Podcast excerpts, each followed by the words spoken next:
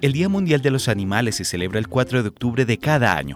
Ese día se celebra en todo el mundo para promover el bienestar y la protección de los animales. Esta fecha fue proclamada por la Organización Mundial de Protección Animal en 1929, durante un congreso que tuvo lugar en Viena.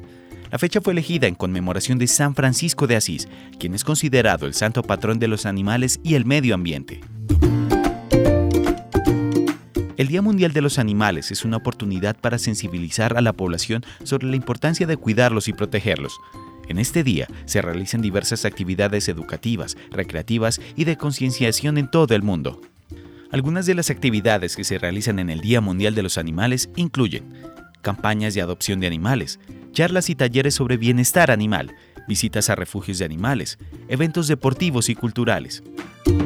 El Día Mundial de los Animales es una oportunidad para reflexionar sobre nuestra relación con los animales y nuestro impacto en el planeta. Es un día para reafirmar nuestro compromiso con el bienestar de todos los animales, ya sean domésticos salvajes o de granja.